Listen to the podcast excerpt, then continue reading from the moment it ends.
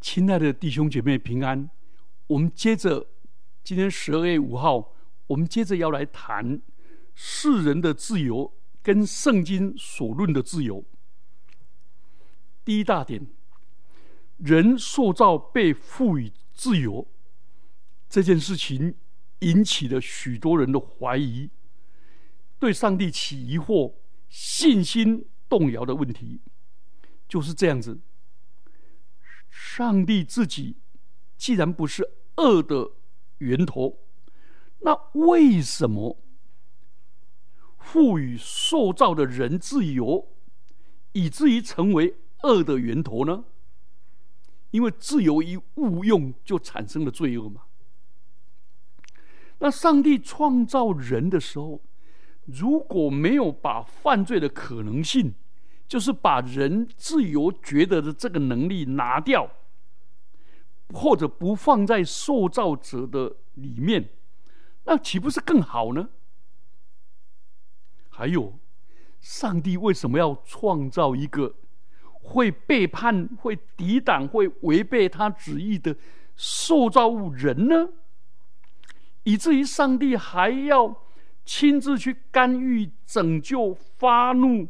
定罪、审判，产生这么多烦恼的事呢？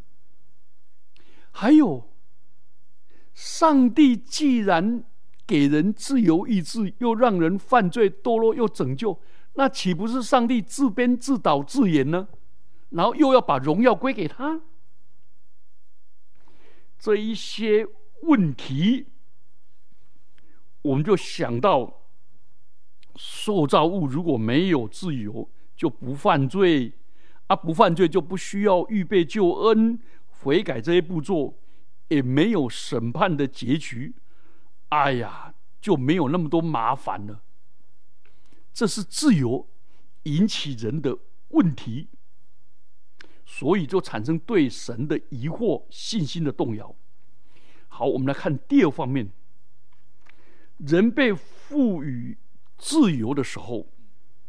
这是上帝在创造的动能跟工作当中，从无到有的整个创造过程里面，唯独人被赋予成为有灵的活人，成为一个有自由的功能、有道德的责任，可以反对上帝，也可以顺从上帝，可以因着他的反对悖逆。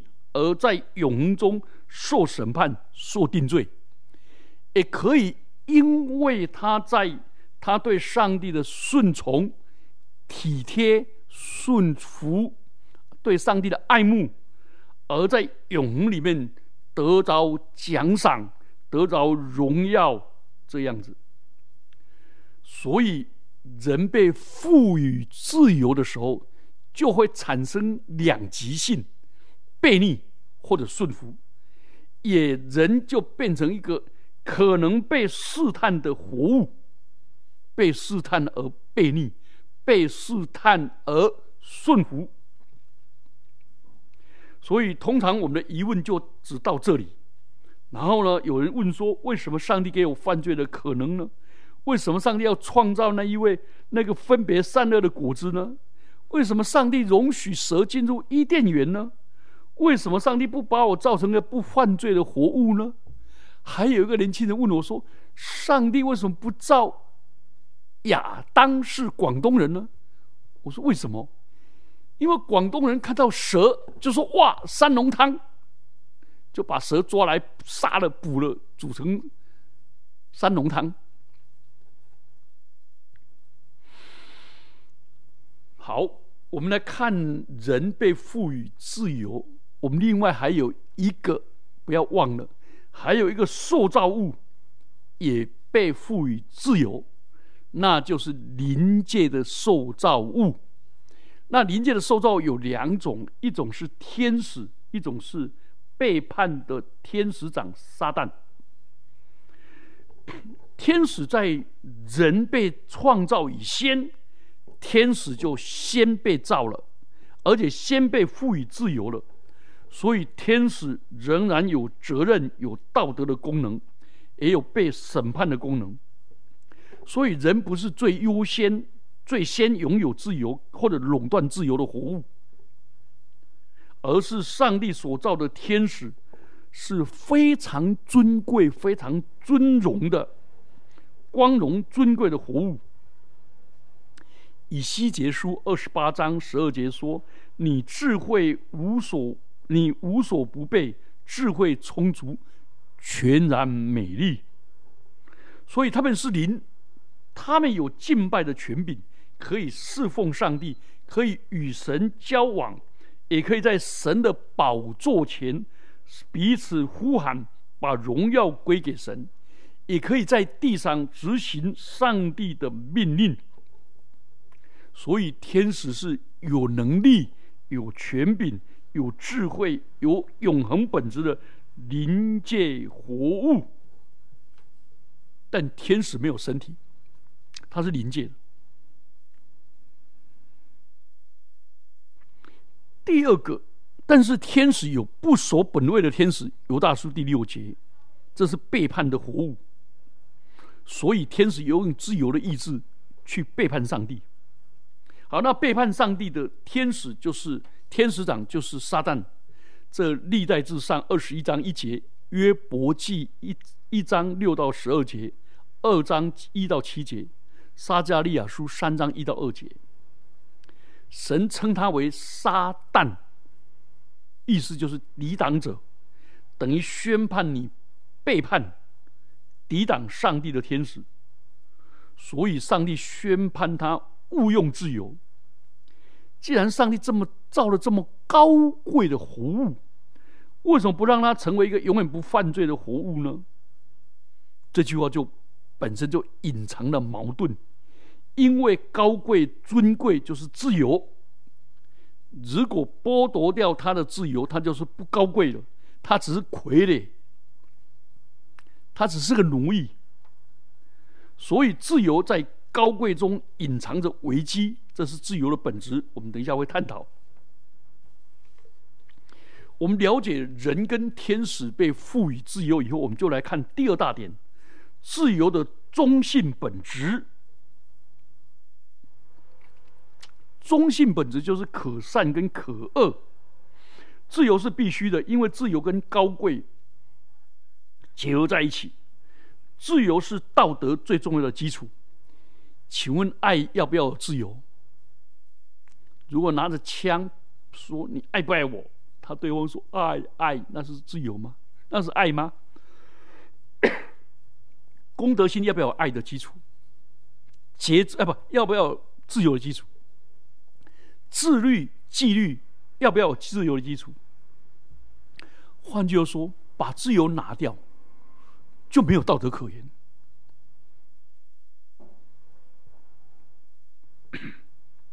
但自由的本身就是中性的，中性的意思是自由的价值就是可以达到更高的价值。自由也可能放弃自己原有的价值，换句话说，自由被正用，就使他的自由更尊贵、更高贵的价值，但是被误用。就放弃它原有的价值，就变产生恶，就被定罪。但是不能说，因为它可能被定罪，可能被误用，那就否定了自由，也否定自由的正用。因为误用就否定了正正用，所以中性的自由是可善可恶，可行善可作恶。可达到更高的美善跟价值，也可能作践践踏自己，然后呢丢弃践踏出卖自己原有的价值。这个叫做自由的尊贵性跟中性的自由。这个自由本身也隐藏着危机。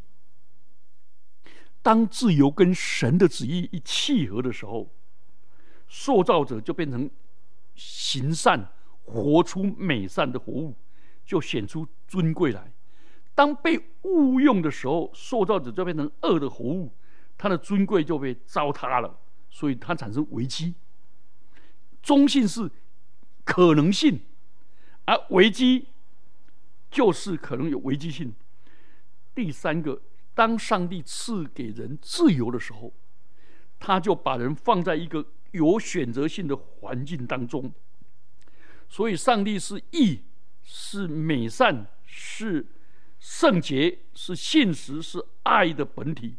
所以，人可以选择归向上帝的义，归向上帝的美善，归向上帝的爱，归向上帝的圣洁，归向上帝的圣实、信实。但人如果不归向上帝，把上帝给的自由，滥用来用在自己的身上，把自己偶像化，把自己神圣化，把自己认为自义，就觉得我是义的，我不需要上帝的义，这样就是把上帝至高独一的权柄把它弱化，变成我取上帝而代之。请注意。圣经里面，撒旦或者那个蛇对夏娃的诱惑有两句话：“You shall be God，你就必如上帝。”换句话说，你就取代上帝，你自己就是上帝。第二个，能分别善恶，意思就是说，善恶由你定夺。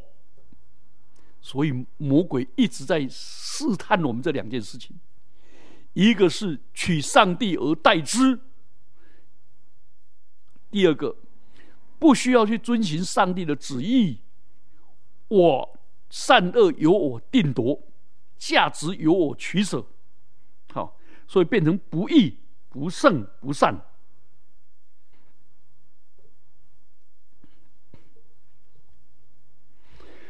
好，我们来看第三大步骤。上帝启示的自由有三个特性，哇，这是圣经上很精彩的地方，跟世俗的世的自由是不一样的。第一个，自由的限制性。上帝启示亚当自由的时候，同时记载自由的范围跟自由的限制这两件事。自由的。范围就是园中的树树上的果子，你都可以吃。这范围二章十六节，创世纪二章十六节。但是有命令跟限制，唯独只是分别善恶树的果子，你不可吃。创世纪二章十七节。所以圣经一开始就提到自由的两个课题，就是把自由跟限制结合。自由跟命令连在一起，所以自由不是绝对的，自由是有范围的，自由是有限制的，自由是被命令这种那的。好，那我们就要问了：为什么给人自由，却是小气巴拉的？为什么园中果子所有都吃，包括分别善恶？其实那棵分别善恶树就讲到你的自由。还是安得在上帝之下？你不能取上帝而代之，那个就是象征上帝的主权。自由要有限制，如果没有限制，自由不是放纵吗？跟放纵有什么不同？如果你的自由是我想做什么就想做什么，自己来决定我的行为，那就侮辱了自由的本体呀。那就曲解了自由的定义啊，就把自由跟犯罪以后的放纵连在一起啊，那就是真正践踏了真正自由的尊贵啊。所以圣经就启示，自由有范围，自由有命令，有限制。其实单就逻辑，逻辑来谈，自由有限制。举个例子。当我在上课的时候，对学生说：“现在开始，我们来讨论自由的定义。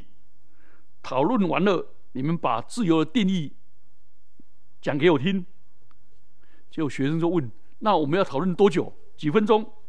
我说：“十分钟。”这一句话就强调自由就被讨论的时间被十分钟限制了。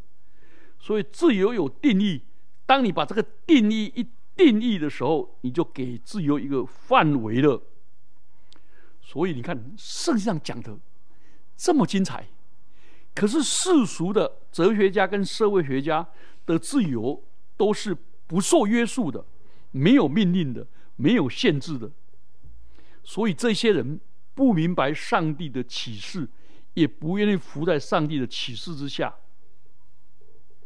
所以他们没有办法了解上帝赐下自由的同时，也把命令赐赐下来。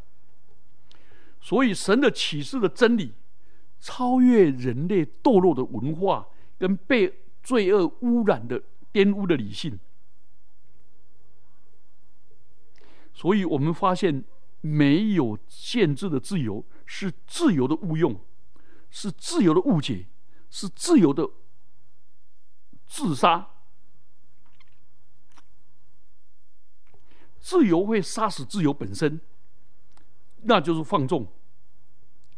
所以，我们如果能够分辨的话，我们一生就幸福多了。德国哲学家康德说：“自由不是我要做什么就做什么，相反的，自由是我不要做什么，我就有能力。”不做我不要做的事，这才叫自由。放纵是我要做什么就做什么，自由是我不要做什么，我就有能力不做什么。所以康德提醒，自由是有范畴的、有范围的，是跟良善产生关联的。所以自由就要跟善的本体。善办善的源头发生关系，从善的范围受到限制，而上帝是绝对的自由，可是上帝是绝对的圣洁、绝对的美善、绝对的爱，所以上帝的自由是跟爱连结，是跟圣洁连结，是跟美善连结，所以上帝赐下命令的时候。是连接在上帝的道德本性，他是主，他是自由拥有的，所以真正的自由是跟上帝连接。如果没有连接，那就是糟蹋自由，是践踏自由，就自由的自杀。好，那这样子谈清楚以后，我们做一个结论：自由一定要受限制，它的范围就是神的本性。它的本质就是神的道德本性，这样的自由才有福祉，才有保障，才是真自由。所以雅各书就这样说：使人自由的律法。雅各书一章二十五节，律法是使人自由。保罗把自由跟爱跟律法连接在一起，他说律法的总归就是爱。提摩太前书一章五节，可见爱、律法、自由是连结的。哪里有律法，哪哪里就有限制，而是这个限制是出于爱的动机。所以爱神爱人的人就成全了律法。上帝把律法赐给人是因着爱，而律法的总归也是爱。所以耶稣说：“有了我的命令。”又遵守的就是爱我的，爱我的人必蒙我父爱他，我也要爱他。约翰福音十四章二十一节，所以爱跟命令结合在一起，所以那个遵守命令是出于甘心，是出于自由。所以爱是律法的动机，而律法的总归又是爱。律法就是命令，命令就是限制，限制就包围了你的自由。也保证了你的自由的安全，所以自由在限制之中，你才能够享受真正的自由。就好像高铁再怎么快，它就行在高铁的轨道上，脱离了轨道，高铁就无从行驶。那那那个轨道是限制吗？不是，那个轨啊，那个轨道是限，是成为。高铁的真自由发挥它的速度，发挥它的力量，发挥它承载的功能。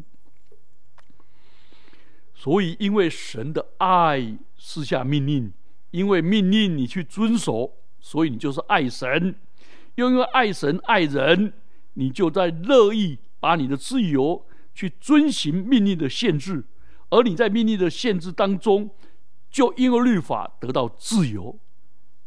我想这样的连结，是所有的世俗里面世俗的哲学、社会学。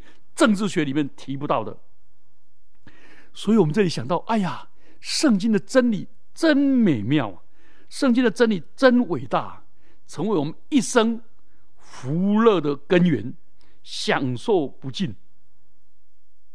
所以，真正有智慧、聪明的人，是喜爱耶和华的律法，而作业思想。当你思想的时候，就受到律法的限制，你就得到真正的保障。在保障中，你就发现命令的总归、命令的源头就是爱。好，谈完了第一点，自由的限制性，我们接着来谈第二个，自由的危机性。自由有危机，有。因为上帝把自由给一个有灵的活人，一个有位格的人，是神对人最大的爱，爱到一个地步，把自由给人，是上帝对人的尊重，让尊重人的选择。因为上帝是主，所以把主权给人，这也是上帝对人的信任。所以自由。是上帝赋予人最高的价值，而这个价值就定就奠定在自由的本性上。人蒙受上帝无比的爱，人受上帝最尊贵价值的信任，受尊重，所以就赋予这么大的恩赐，这么高的价值。但是，人在这样的赋予的时候，他就要感到战惊，因为我被信任，我不能胡作非为。当我被信任而胡作非为，我是轻看自己、出卖自己、羞辱自己、践踏自己。所以，你有没有发现，这么尊贵，就带来这么大的危机？第二个，上帝在这个信任，在这个危机性的信任中赐下警语、警告的话，《传道书》第十一章十九节，第十一章第九节说：“青年人，你看你要看的，做你要做的。”这是上半节。下半节说：“为这一切的事，上帝必审问你。上帝给你自由，你可以去做，你可以去看。”那你尽量的做，权柄交在你的手中，潜能藏在你的生命里。但接着说，这一切是上帝要审问，这就是自由的限制，加上自由的危机，因为你要向上帝交账。所以，因为要受审判，所以有危机。上帝赐下信托我们，尊重我们的记号。但是，凡被信任、被尊重的人，更应当自我尊重；被信托的人，应该更加的自我警醒。所以，要以敬畏上帝为立身之本，以行遵行主主道作为命令来约束我的心。所以，圣经上教导穿那个全副属灵的军装的第一句话是。用真理束腰，就是在真理当中约束自己，享受自由。那个束腰也带来能力，在约束当中享受了自由，也发挥了真正的力量。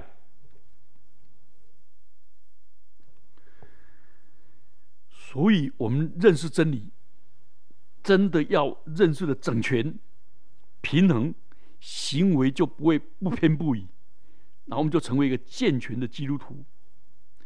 的确，人上帝给我们自由，给我们权柄，尤其年轻人，你要看你所看的，做你所做的。但为这一切的事，上帝必要审问，所以上帝赐下警语，结局要审问。所以人不能轻率的这样的玩弄自己。亚当，你是自由的，但我有命令。你是可以所有树上的果子都可以吃，但园中的那位分别那件那颗善恶分别善恶树的不能吃。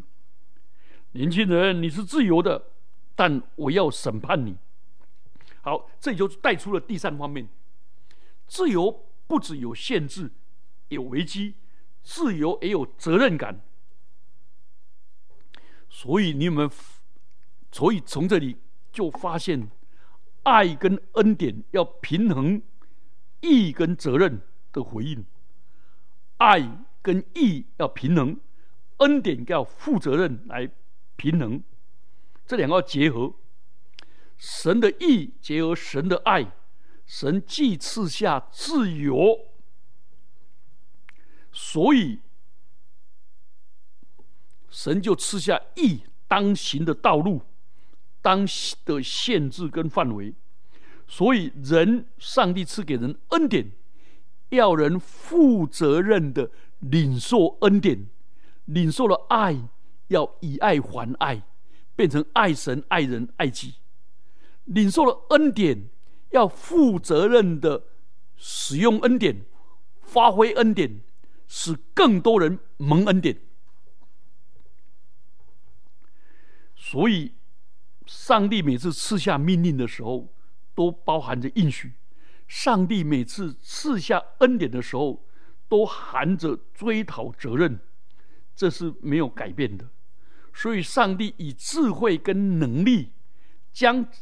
义跟爱结合，把义跟爱这两个不同的本性结合的人，他的智慧最高、最平衡。而神是义的本本体，神也是爱的本体。神是义的源头，神也是爱的源头。神就是义，神就是爱。所以，当上帝发布命令的时候，他是用义对你说话。但是他，但是他提到他的应许的时候，他是用爱向你施恩，所以上帝用恩典赐给人的时候，是他的爱临到那个人，所以那个人要负起责任，然后上帝就用意向你追讨，所以求主赐福我们，这里就产生了公平的本质，公平不等于等量的施予。同样的恩赐，分量的相等，公平是从神领受恩典，向神负责任，这是很精彩的。好，我们再来谈最后一个，圣经中的公平是动态的，是相对性的。主耶稣讲的最精彩，主耶稣说：“都给谁，就向谁都要。”都给谁，就向谁多取。路加福音十二章四十八节。换句话说，神赐恩给你，神也追讨你恩典的相对的责任。神把自由给人，他也追讨人的责任。所以，上帝把人放在危机中，如果归向神的意，跟神的意结合，就成为义者。若离开神的意，自以为义，叫做偏行己路。哦，义就是所当遵行的路，遵行了神的道路，行在神的旨意当中。上帝是你啊，引导我们走义路，走义路就变成义者；偏离神的义，偏行己路，就变成恶者。所以，上帝在中信中把自由给人。人若善用自由，凭着他的恩典，恐惧战惊，敬畏上帝，谨慎自爱律己，这人得了神的喜悦，归向神，与神合一，就被神称义，称为义人。那把这两个结合在一起的有谁呢？耶稣基督。耶稣基督的榜样就是他在克西马尼园的时候，他祷告说：“不要照我的意思，只要照你的意思。”马太福音二十六章三十九节，这是自由的正用。自由的误用就是照我的意思，我不管你的意思。所以自由的正用最高峰就是舍己，舍己就是归为神自己。舍己的己是舍舍掉 selfish 自私，归回神自己。所以，一个塑造者人，把自己的意志降服在创造主，把自己的理性归服到真理，把自己的感情归回上帝神圣的爱，这样叫做舍己。所以舍己不是放弃呀，放弃理性变成理性自杀，放弃意志就变成奴性受摆布，不是啊，不是放弃情感变成冷漠，不对，是把我的情感、意志、理性都跟上帝结合，理性顺服真理，情感。回归上帝的圣爱，意志顺服神的道路，这样叫做舍己。换句话说，真正的自由，教导上帝圣经教导，真正的自由是甘心乐意的舍弃自我中心，放弃自己错误的想法跟原理，甘心情愿的约束在神的道路、神的意的里面。让神的爱感动我，让神的真理光照我，让神的儿子耶稣基督榜样启发我，让我照着他的模模范，用敬畏的心跟随耶稣的脚中行。所以，这是我们今天这堂课的结论。我们用威斯敏斯特的小问答来说。人最大的责任是什么？第一，荣耀上帝；第二个，终身以上帝为乐，把上帝当作享受，当作喜乐，回归他自己，舍弃自我中心。上帝绝不勉强你，也不会勉强我。但是，上帝把自由给你，给我，信任你，信任我，相信你能够这么做。结果，我们就因着耶稣基督的榜样。跟随耶稣基督的脚中行，不舞耶稣基督的方中，我们就成为一个容神一人的人。我们一起低头祷告：主啊，感谢你，让我们了解自由的中性，可善可恶，让我们选择善。主啊，感谢你，让我们看到自由的危机，帮助我们脱离。那个自我贬义、自我践踏，自让我们活出神儿女的尊荣。主，我们感谢你，你所赐给我们的自由，让我们学会耶稣基督的典范，真正的舍己，归回神自己。奉基督耶稣的名祈祷，阿门。